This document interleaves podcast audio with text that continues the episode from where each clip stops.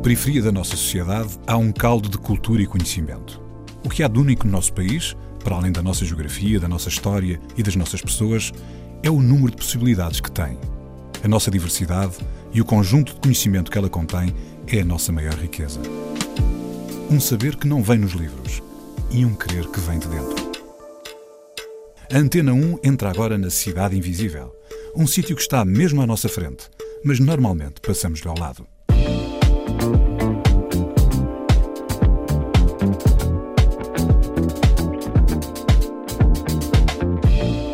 Um direito básico, não é? As pessoas não serem discriminadas pela sua origem, esta questão de, de haver preconceito que existe, de facto, e hoje em dia fala-se muito do racismo, mas mais do que racismo há este preconceito social, uh, não é? Porque há muitas pessoas que vêm destes bairros, nomeadamente a coleira, e que sentiram isto na pele. Não propriamente pela sua cor da pele, mas pela sua origem.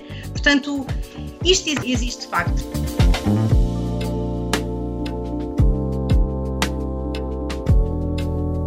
A Cidade Invisível é o bairro Horizonte em Lisboa, onde cresceu e vive Marta Vaz, psicóloga. Ela é a pessoa certa para estudar os sentimentos do bairro da alegria e liberdade da infância à incerteza e indefinição da juventude. Agora, já adulta, é a altura de organizar e ajudar. Marta, olá, obrigado, bem-vinda estar aqui connosco uh, nesta ambicionada entrevista que demorou a acontecer. Ia-te, ia começar com uma. Não sei bem, eu conheço, não é? E portanto também às vezes quase que uma pergunta síntese mas tens uma mulher que vai largando horizontes do mundo, mas que se mantém a morar no bairro onde nasceu. Isso é uma observação interessante que até tem sido debatida nos últimos programas, que é esta questão das pessoas normalmente saírem do bairro, não é? mas também temos estado a discutir a questão das pessoas ficarem e qualificarem mais. E das que voltam ao bairro também, não é? As Exato. que voltam depois, não é? Pronto, eu acho que é uma síntese interessante, não sei, estás a dizer sobre isto. Um, Sim, de facto acontece, e, e, na minha geração, ou bem pessoas que estão muito ligadas ao bairro e permanecem, ou, ou, outras, o que eu tenho visto mais, pessoas que progridem um bocadinho ou nos seus estudos, ou na parte depois mais profissional, acabam por optar sair do bairro, e já ouvi inclusive a expressão, ah, eu não quero que os meus filhos cresçam aqui. Pronto, isto, ainda, olha, nem de propósito, há dias tive, tive uma conversa deste, deste género. No meu caso, pronto, efetivamente o bairro onde eu moro, como, como bem sabes, é um bairro um bocadinho, é peculiar, não é? Já, já agora diz que as pessoas não sabem ainda o nome, eu não disse. Sim, então, é o bairro Horizonte. O que é que é o bairro Horizonte? O bairro Horizonte é um bairro de uma, uma parte que resta daquilo que era antiga, conhecida antigamente da Quinta da Corraleira, que era, que foi um dos eh, primeiros e principais bairros de lata da, da cidade de Lisboa, construído, era uma quinta inicialmente, e daí ser quinta da Corraleira, foi conhecido na primeira vaga assim grande de êxodo rural, inclusive a minha avó veio nascida do campo e veio para, para Lisboa nessa, nessa altura, e tal como a minha avó, muitas outras pessoas, e foi-se agregando assim várias barracas que deram origem à Corraleira. O que aconteceu foi a Corraleira foi-se um bocadinho sub, subdividindo e havia aqui como que várias partes aglomeradas, um, e uma delas, pronto, era o bairro Horizonte, que foi criado num processo uh, do Eixal, que é o que é o Serviço de Apoio Ambulatório Local, foi criado no, desculpe esta parte histórica, mas percebe-se Isso é importante, é importante. Ou seja, no pós-25 de Abril foi como decretada a importância e o direito à habitação, não era? E foi vinculado que era fulcral as pessoas terem o direito à habitação. E então acontece assim uma primeira fase como que, não foi bem realojamento, mas foi o, o surgimento de, de, várias cooperativas na cidade de Lisboa que criaram zonas em que foram criadas habitações para que as pessoas tivessem direito a uma habitação digna. Pronto, a minha avó e outras tantas famílias nesta zona de Lisboa e não só, uh, e pronto, e, e, e, assim foi criado o bairro Horizonte, ou seja, em que foram é umas mini moradias, uns, uma zona de blocos, mas tudo casas duplex, portanto estamos aqui numa zona, num bairro de Lisboa muito antigo, mas uma zona privilegiada no fundo, a nível daquilo que é... Estamos no centro de Lisboa, não é? Deixa-me só dizer que o que, é, o que é que é importante? Este território, durante, por exemplo, eu cresci, já havia esta casa, mas toda em volta era aqui uma zona de, de barracas. E grande parte destas pessoas que moravam aqui ou nesta zona em volta são pessoas que me viram nascer e que ainda agora aqui, aqui residem. Diz-me. Eu só queria dizer uma coisa, que nós já fizemos uma visita virtual radiofónica ao bairro da Corraleira, com, a, a Carla, Carla Alves. Portanto, se quiserem Sim. ouvir, há um episódio da Cidade Invisível sobre essa parte da cidade que agora é um descampado, não é? E que, e que foi Sim. contada na primeira pessoa pela Carla a, fazer, a percorrer as antigas ruas do bairro. Obrigado, João. Nós já, já... Oh, Marta, só que um detalhe que acho que é importante, que é, nós vamos deambular um bocado a pergunta inicial, que é este seu percurso, que ele vai ficar aí. Sim, ia lá voltar. Sim, mas já agora, eh, porque é um assunto que tem sido aqui debatido, nós temos, temos tido aqui muitos convidados que, que, vêm, que moram em bairros de relojamento. E tu, na verdade, não moras no bairro de relojamento, como tu explicaste, tu moras num bairro que foi co-construído e co-pensado com os moradores, não é? Uhum. Mas também estás cercada de bairros de relojamento, nomeadamente da Corraleira.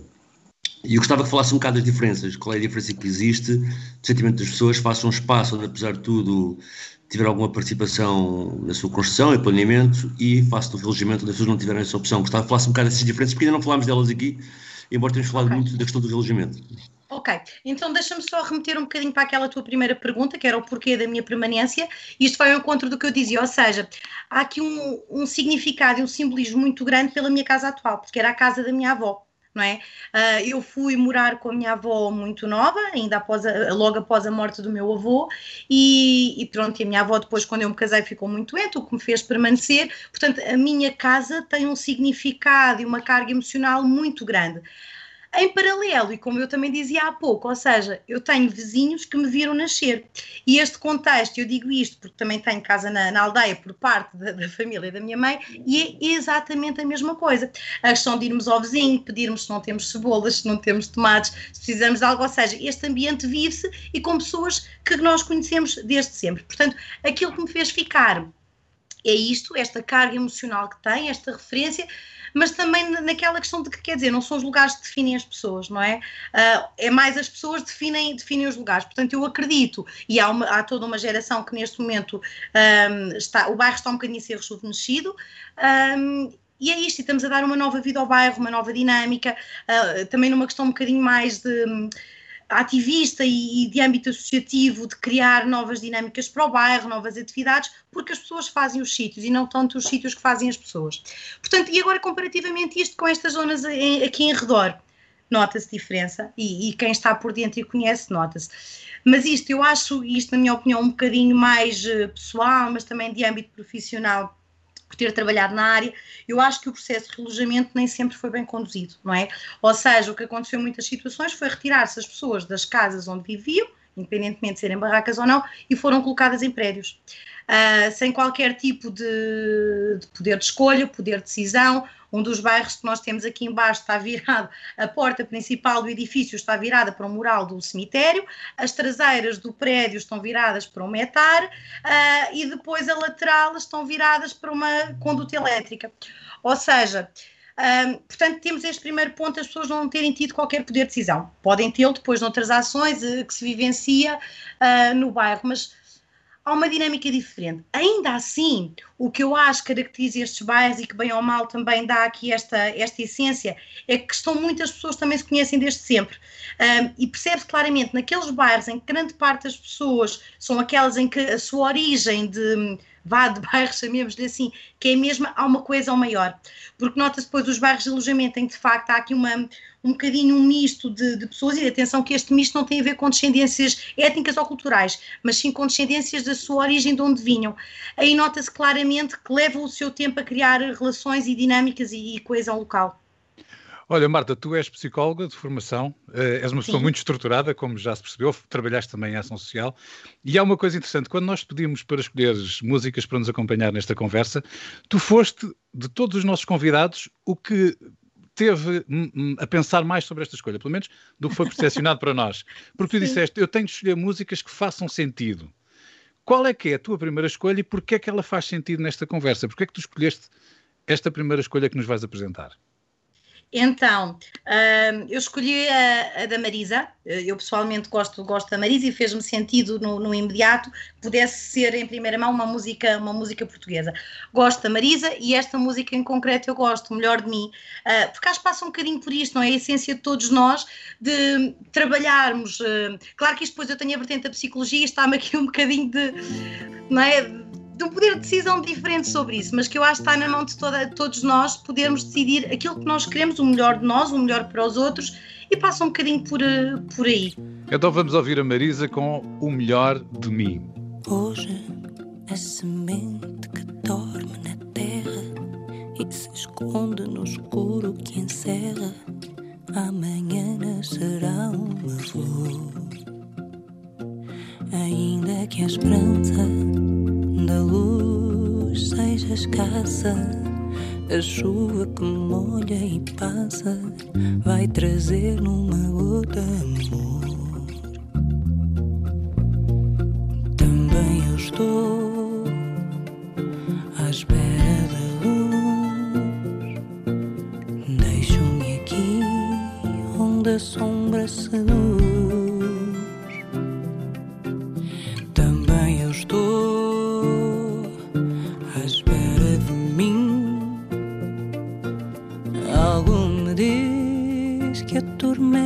Tormenta passará. É preciso perder para depois se ganhar. E mesmo sem ver,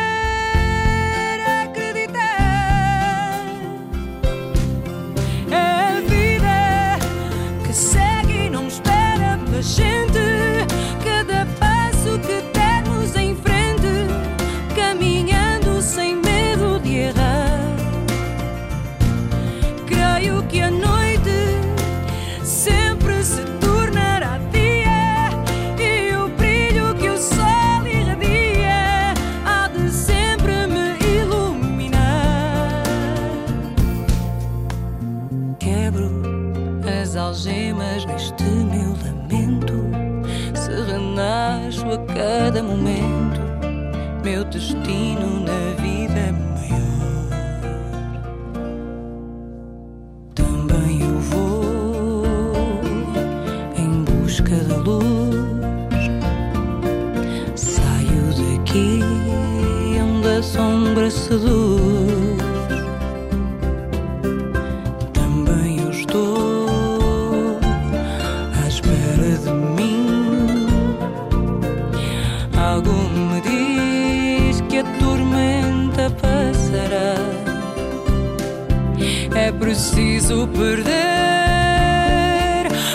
depois se ganhar. E mesmo sem ver,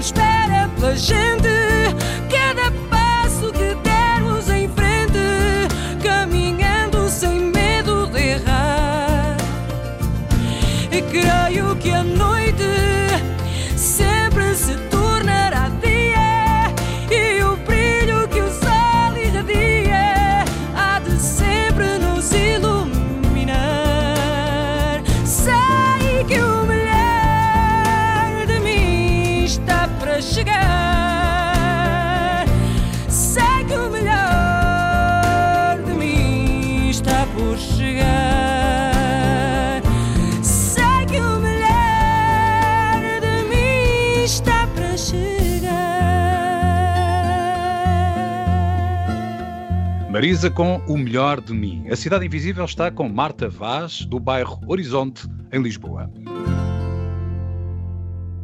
Marta, há bocado avançavas hum, um bocado sobre a tua opção de estar no bairro e acho que assim, a grande diferença que, que, que obtemos ao ouvir-te, neste caso, é que tu escolheste a comunidade ao estatuto. O que é que eu quero dizer com isto? Normalmente as pessoas gostam de ir morar, quando têm uma carreira, em sítios que são de acordo com o seu estatuto social, profissional, etc. E tu escolheste morar de acordo com os teus princípios de comunidade, de família, de proximidade, de coesão, etc.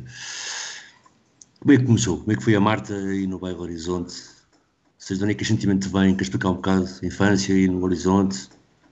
Sim, eh, ou ou seja, eu quando, quando falamos de infância, eu falo diretamente de infância da Corraleira, porque o bairro só começou a ser conotado ou chamado, apelidado, de, digamos assim, de horizonte nos últimos anos, não é? Já o pós, eh, o pós-relojamento e a Corraleira ser desmantelada, ainda assim fica muito vinculado Corraleira. Inclusivamente fizemos aqui um skate park e o que foi logo ali grafitado, digamos assim, foi o título Corraleira, não é? Porque é, é, é marcante, é, é marcante. Portanto, a minha história aqui uh, no bairro é muito interessante e, estava a chamar a atenção para isto corraleira, porque vocês depois vão perceber, conforme eu relatar, da importância que teve, porque era, ou seja, a minha família portanto, da parte paterna, minha avó, ah, pronto, veio, veio do norte, nasceu na zona da Raia, zona fronteiriça Portugal-Espanha, uh, inclusive nasceu mesmo na, na, Serra, portanto não sabia bem se era espanhola, se era portuguesa, mas foi registada em Portugal e veio. E, e entretanto tiver, teve uns anos inclusivamente emigrado em França e depois retornam a, a, Portugal. Já a família da minha mãe é de uma classe social um bocadinho mais diferenciada. Um, pronto, portanto isto permitiu-me ter aqui, eu digo, eu gosto muito de dizer esta, esta frase que é, eu tive o melhor de dois mundos, não é? Ainda assim, o mundo que eu escolheria seria sempre este mais... Um, de raiz e origens um bocadinho mais, mais humildes. Portanto, eu desde pequenina que eu vinha para a casa da minha avó e eu adorava. Os meus pais contam quando eu entrava no bairro que era corraleira, corraleira. Um, e portanto era, era isto. Pronto, escola, eu nunca frequentei a escola do bairro. Os meus pais fizeram questão sempre de eu estar numa escola fora do bairro, mas sempre escola, escola pública.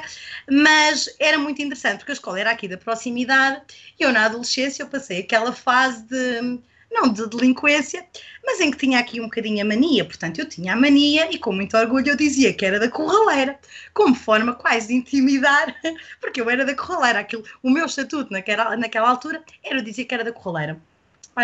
E atenção que na altura a Corraleira era um dos bairros mais falados, a par com o Casal Ventoso, pelo elevado e fluxo de tráfico de droga e consumo, inclusive de, de, de droga, sobretudo de uma forma, de uma forma geral.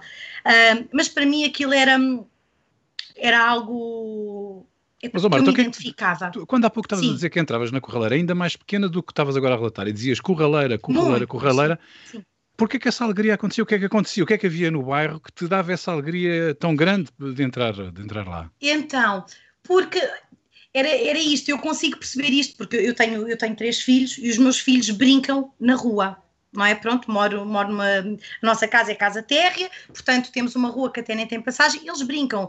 Ou seja, na minha rua há pelo menos aqui oito, nove crianças, juntam-se com os miúdos lá atrás e brincam todos aqui na rua. E era isto que eu sentia, que era nós chegarmos esta liberdade de podermos estar a brincar na rua, irmos chamar os colegas, uh, os vizinhos, os amigos, as primas, um, íamos nos chamar a casa uns aos outros e depois eram os pais que nos chamavam para virmos comer, os pais, as avós, os tios, muitas das vezes íamos para a casa dos amigos, uh, dos vizinhos, ou seja, aquilo que hoje em dia se vê, se vê muito pouco, não é? E, mas, ou seja, é isto, não é? Um, que estes bairros, ou, ou, as aldeias, isto nas aldeias acontece o mesmo, e é estes pequenos contextos de, de relações, de pessoas, de vivências, e era isto de certeza que eu, que eu sentia, não é? Esta, esta liberdade de estar, de podermos ser eh, nós mesmos, de, de brincar, era, era esta a essência, acima, acima de tudo. Um, pronto, continuando, uh, o meu percurso, entretanto, começa-se começa a diferenciar no sentido em que começo a ter, de facto, aqui uma vontade, pronto, de, de seguir os estudos, de, de prosseguir, de poder fazer algo diferente, poder ter uma, uma, uma profissão. Os meus pais também sempre também motivaram e inspiraram para que isso, para que isso acontecesse, mas estive sempre ligada, ligada aqui ao bairro. Morámos sempre fora do bairro, mas grande parte da minha vida era, do, era no bairro, porque os meus pais trabalhavam bastante. Eu ficava muito tempo ou com esta minha avó ou com os meus outros avós, uh, mas muito aqui no bairro. E depois o que acontece é mais tarde o meu avô morre e eu acabo por vir. Na algum tempo, eu tinha 12 anos, para vir eh, fazer companhia à minha avó, pronto, e acabei por, eh, por ficar. A companhia acabou por ser uma companhia um, a, tempo, a tempo integral, fui ficando, fui ficando, e, e pronto, e aqui permaneci, e, e pronto, e mantive sempre na ideia de poder investir no meu percurso de formação, uh, mas também depois, mais tarde, a nível de carreira profissional, mas em paralelo, até porque o meu percurso profissional efetivamente começa no trabalho de intervenção comunitária aqui nestes bairros adjacentes e, e pronto, e era um dos meus objetivos que eu pus para a minha vida é poder fazer a diferença. Pronto, também foi como vou escolher a parte, a parte da psicologia e agora mais tarde que estou a fazer especialidade em terapia familiar, é isto, é mudar a vida das pessoas e poder fazer melhor. E quase este, eu sei que parece um bocadinho clichê, mas é eu acho que nós não mudamos o mundo, não é? Mas passo a passo nós podemos de facto tornar o mundo um lugar melhor. E passa muito por nós, pessoas.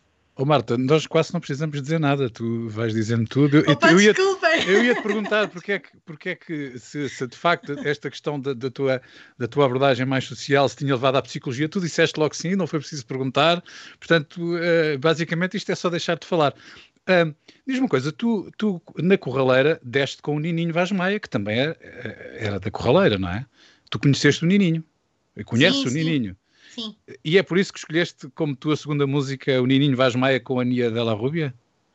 Então, o, o Nininho é, tem aqui uma carga também emocional, porque pessoalmente eu gosto muito dele, conheço desde canino, cheguei a trabalhar com ele inclusivamente no projeto, ora como colega ou mais tarde quando eu estava a coordenar a equipa, ele esteve, ele esteve também, uh, mas acima de tudo além de gostar, de eu adorar ouvir, antes de. Ele já me dizia que eu era muito chata, porque antes de ele ser conhecido e cantar, quando nós tínhamos várias saídas, chateavam sempre ele cantar para os miúdos, para cantar para, cantar para a equipa. Portanto, eu adoro a, a, a voz do Nininho, a, a, melodia, adoro tudo. E, mas foi também em jeito de homenagem, acima de tudo, em jeito de, de homenagem, porque é isto, quando eu dizia há bocado aquilo do melhor de mim da Marisa, vai ao encontro disto, não é? É explorarmos aquilo que é o nosso potencial, aquilo que é o nosso talento e ir por aí. Ele, pronto, acho que está no sítio certo, no lugar certo e é a homenagem que eu acho que é merecida. Nininho Vaz Maia com Nia Dalla Rúbia, Não Sou Perfeito. Podemos começar a música assim. Vocês sabem lá dias e noites que eu tive a chorar sem ter ninguém para me acompanhar sem ter ninguém para me acompanhar.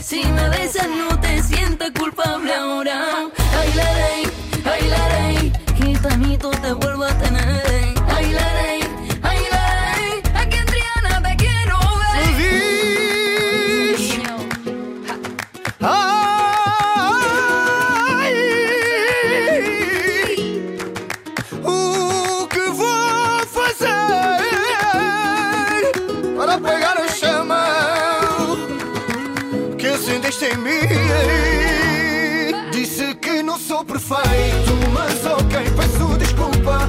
Mas ok, assumo a culpa. Mas ok, assumo a culpa. Disse que não sou perfeito, mas ok, peço desculpa.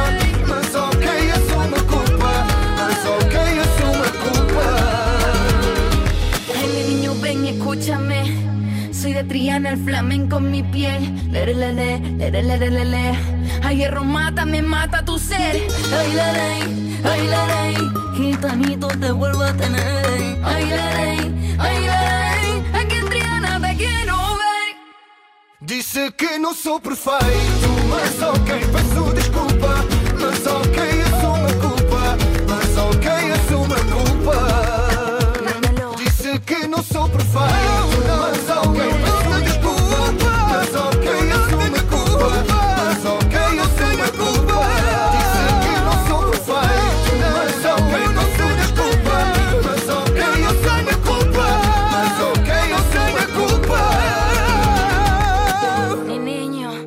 Nininho Vaz Maia com Nia Della Rúbia, Não Sou Perfeito. A Cidade Invisível está com Marta Vaz, do bairro Horizonte, em Lisboa.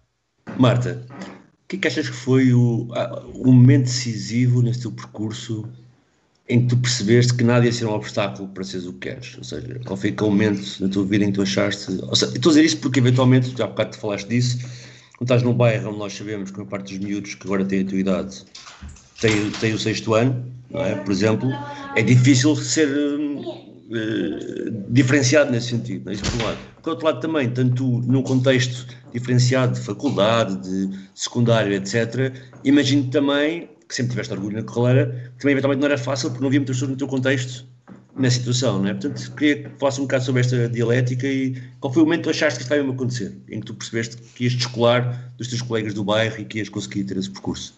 Ok, então, efetivamente, eu acho que isso nunca se me colocou porque desde, desde cedo os meus horizontes sempre foram muito, muito alargados nesse, nesse sentido.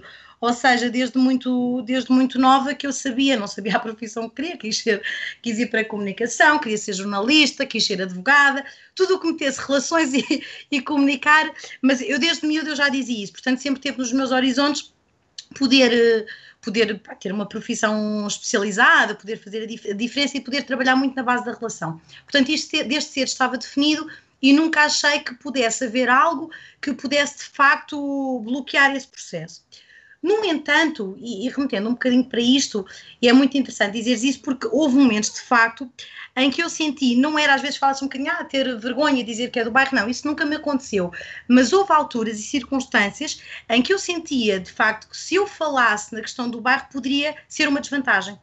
Portanto, não, não era era aqui quase que, que ocultar a informação, isto poderá soar, soar mal e, e, não é essa, não é essa a intenção, mas por saber de facto que poderia ser uma, uma desvantagem, porque o que eu acho é que quem vem às vezes de contextos um bocadinho mais vulneráveis, contextos mais... Hum, mais marcantes, ou quem quer uma conotação mais negativa, ou às vezes quando vem de origens culturais ou étnicas diferentes, efetivamente a luta tem que ser maior, não é? Do mesmo modo, quando nós vimos de famílias, e, e é o meu caso de facto, em que os nossos pais, por exemplo, não têm o ensino superior e tão facilmente não nos conseguem ajudar, por exemplo, a estudar ou trabalhos de casa, ou, ou quer que seja, neste caso eu tive que me desenvencilhar por outra, por outra via, mas uh, isto tem influência e faz com que nos esforcemos mais. Eu tive que me esforçar por essa razão, tive que, que desculpem esto, mas que me desenrascar um bocadinho, porque efetivamente, e como eu dizia há pouco, a luta é maior.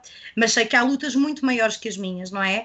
Uh, seja pela sua questão de origem, seja local, seja étnica, seja cultural, como, estou, como eu estava a dizer, seja da sua família de origem. Efetivamente, isto sim são bloqueios ao processo, não é? E sei que tive que ultrapassar alguns, e, e, este foi um deles. Por exemplo, dizia há pouco, eu na escola tinha, tinha muito orgulho, mas eu lembro perfeitamente quando havia determinadas situações, ou do Conselho Diretivo, ou da Secretaria, que quando ouviam, porque a morada de antes, por exemplo, agora é bairro Horizonte e termina assim, na altura era bairro Horizonte, tal, tal, Corraleira. Quase como se fosse a freguesia, e estava no final da morada, entretanto foi retirado. Eu lembro perfeitamente situações em que na secretaria olhavam e diziam: ah, rolei. Sabem, quase como que uma desvalorização. E, e, é quase como pôr ali uma. etiquetar as pessoas, não é? E, e senti isto, isto cresceu um bocadinho comigo, portanto, eu acho que foi isso também que fez aqui a diferença. Do, epá, isto, é, quer dizer, isto não pode ser. E eu tenho sido muito.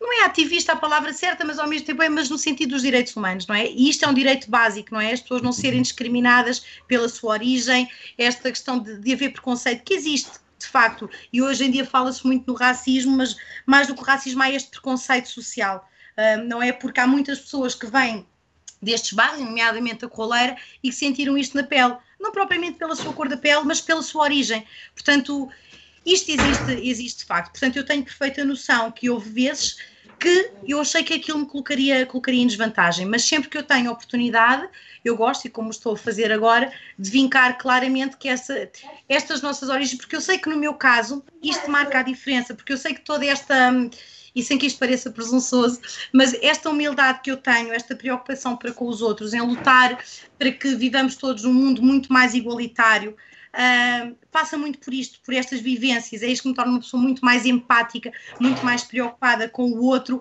em lutar para que crianças desde pequenas possam conhecer novos, novos horizontes, saber que têm oportunidade, porque não é o meio ou a família de onde vêm que as define, não é? Isto foi um bocadinho que me levou também a fazer a especialidade de terapia familiar, que é isto. Uh, trabalhar e mostrar que é possível de facto e que não, e que não é a sua condição socioeconómica que define aquilo que as pessoas podem ser. Mas, Marta, como é que se trabalha isso em concreto com pessoas que não têm, se calhar, a estrutura que tu tinhas já quando eras jovem, e a tua determinação e a tua vontade de fazer coisas, que se sentem neste momento nessa posição em que tu também te viste e tu conseguiste ultrapassar não é? Tu conseguiste ultrapassar isso e chegar onde chegaste, fizeste o teu curso, tens a tua profissão, estás o apoio às famílias. O que, é que, tu, que tipo de apoio é que tu podes dar? Como é que tu podes explicar a uma rapariga ou um rapaz que, tinha, que tem agora a idade que tu tinhas naquela altura, quando começaste a sentir esse tipo de, de estigma, digamos assim, o que é que as pessoas podem fazer de facto para combater isso, para isso não as prejudicar, não ser um, um limite para elas? Antes de mais, eu acho que a luta tem que começar um bocadinho por mudar o sistema. E desculpem-me esta, esta frase um bocadinho mais politizada, mas é isto, porque o que eu senti muitas das vezes, nós tentamos, por exemplo, prevenir ou, ou lutar contra a criminalidade, não é? Mas depois nós queremos uh, promover a empregabilidade jovem e não há não é? Ou não há porque há discriminação para as pessoas poderem se ter, ou porque de facto as pessoas não têm habilitações suficientes para se ter determinados empregos. Portanto, ou seja, o primeiro passo é nós lutarmos um bocadinho mais para que o sistema possa, possa funcionar. Depois, é trabalhar aqui na, na aquilo que se chama de primeira linha, não é? E é, e é, um bocadinho mostrar, quando eu digo nós podermos as pessoas explorar o seu potencial, poderem explorar o seu talento, acima de tudo, mas isso é um bocadinho a vertente mais da, da parte da psicologia, que é fazê-las acreditar em si mesmas, não é? Uh, Agora, quer dizer, nós podemos fazer tudo isto, podemos trabalhar individualmente, podemos trabalhar com as famílias, podemos trabalhar com uma comunidade, mas se o sistema não estiver lá para dar suporte a isto, quer dizer, é muito mais difícil. Uh, portanto, eu acho que temos que olhar para isto de uma forma muito mais global e muito mais sistémica, e, e quem de nós tem poder de influenciar quem, quem tem poder de decisão que o deve fazer. Uh, portanto, o que eu tenho tentado sempre fazer é, ou seja, é trabalhar com as pessoas, mas quer dizer, nós temos de trabalhar em volta, temos de trabalhar, sei lá, com as empresas, com as entidades públicas, privadas, para que também possam mudar, mudar os olhares que têm sobre, olhares e próprias crenças que têm sobre determinadas pessoas, sobre determinadas culturas, sobre determinados meios sociais, e, ou seja, temos de trabalhar como um todo. Mas isto já eu sou a minha parte sistémica depois aqui a, a falar. Há pouco estavas preocupada que as músicas tinham que fazer sentido. Vais ver que fazem. A terceira, qual foi? Vais ver que vai bater certo. Então foi dos Queen, que eu também gosto, gosto, gosto muito e que tem uma história muito, muito interessante e que vai um bocadinho ao, ao, encontro disto, não é? Toda esta história do Freddie Mercury, a parte do preconceito, tudo isto vai um bocadinho por aí, por aí, mas depois quer dizer, esta parte, todos nós temos liberdade de ser livres, não é? É um direito adquirido. Uh, portanto, esta parte do eu quero ser livre passa por aí e passa muito por este trabalho de nós promovermos a nossa liberdade, a liberdade dos outros e de, te, e de tentarmos que em momento algum esta liberdade que nos foi dada nos possa ser retirada. Portanto, as músicas todas check, bateram todas certo. Pronto, parece que sim. Vamos ouvir Queen, I Want to Break Free.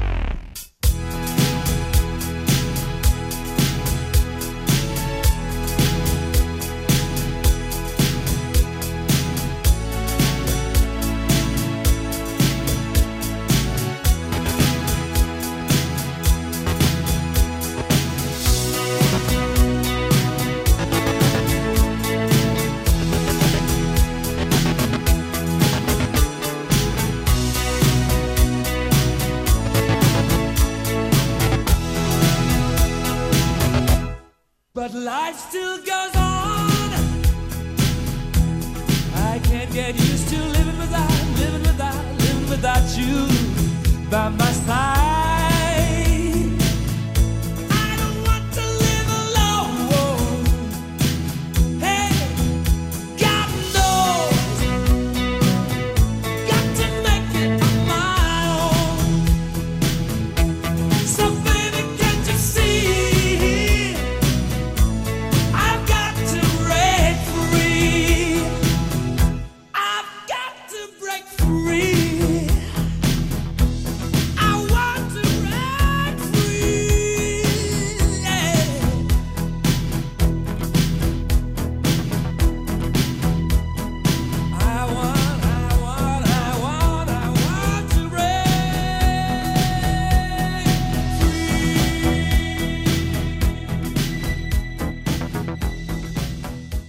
I Want to Break Free. A Cidade Invisível está com Marta Vaz, do bairro Horizonte, em Lisboa.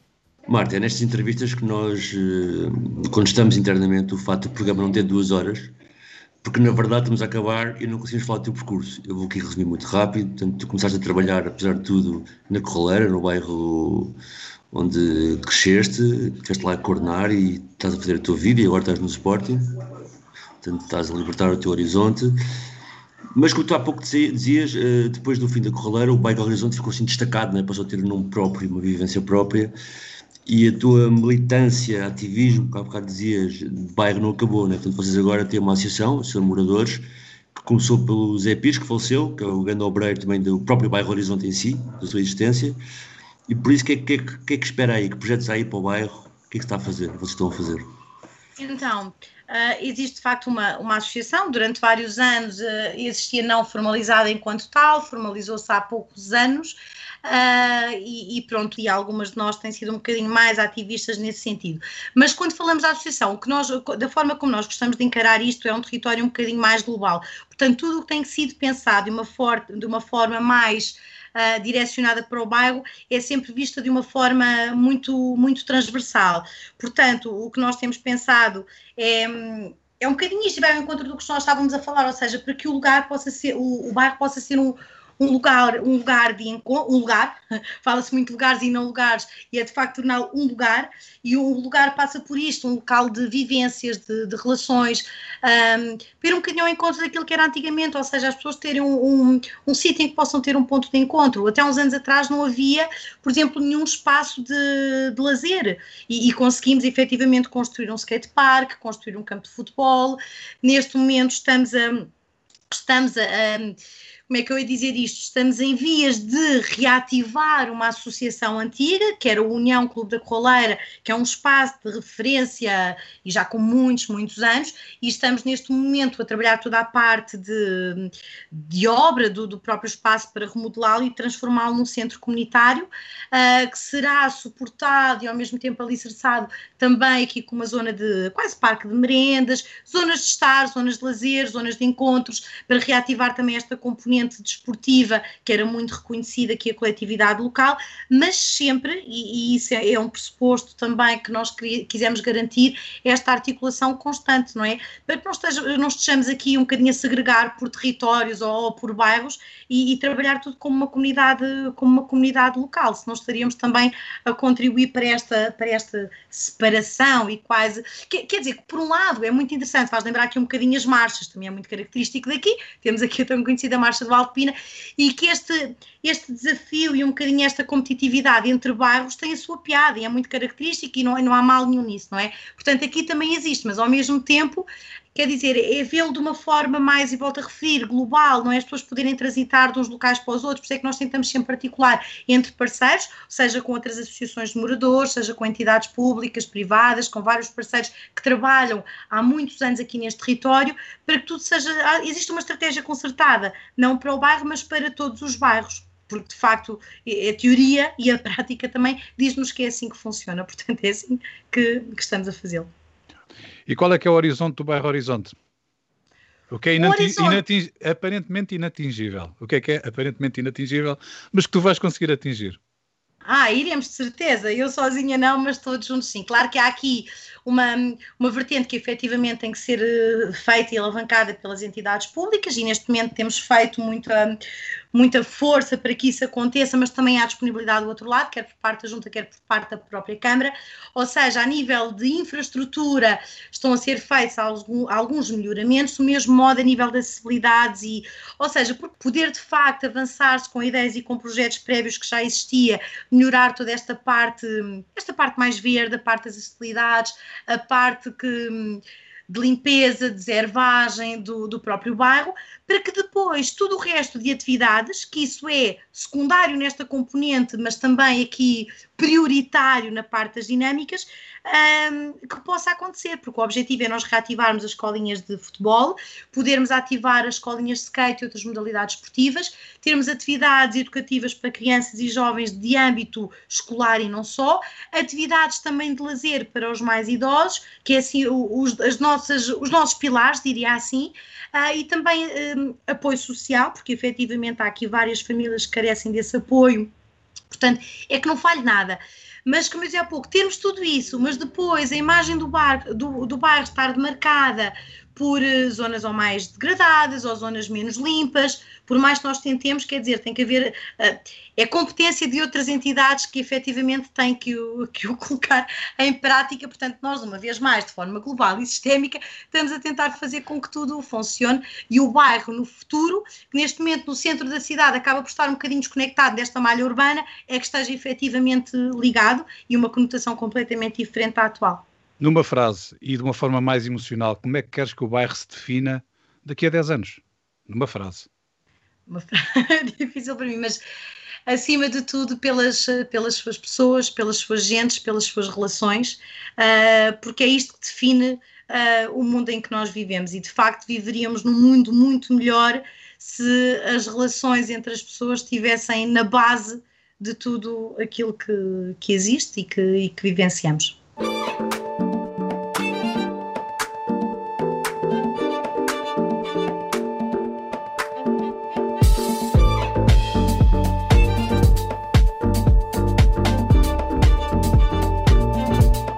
Marta Vaz, psicóloga.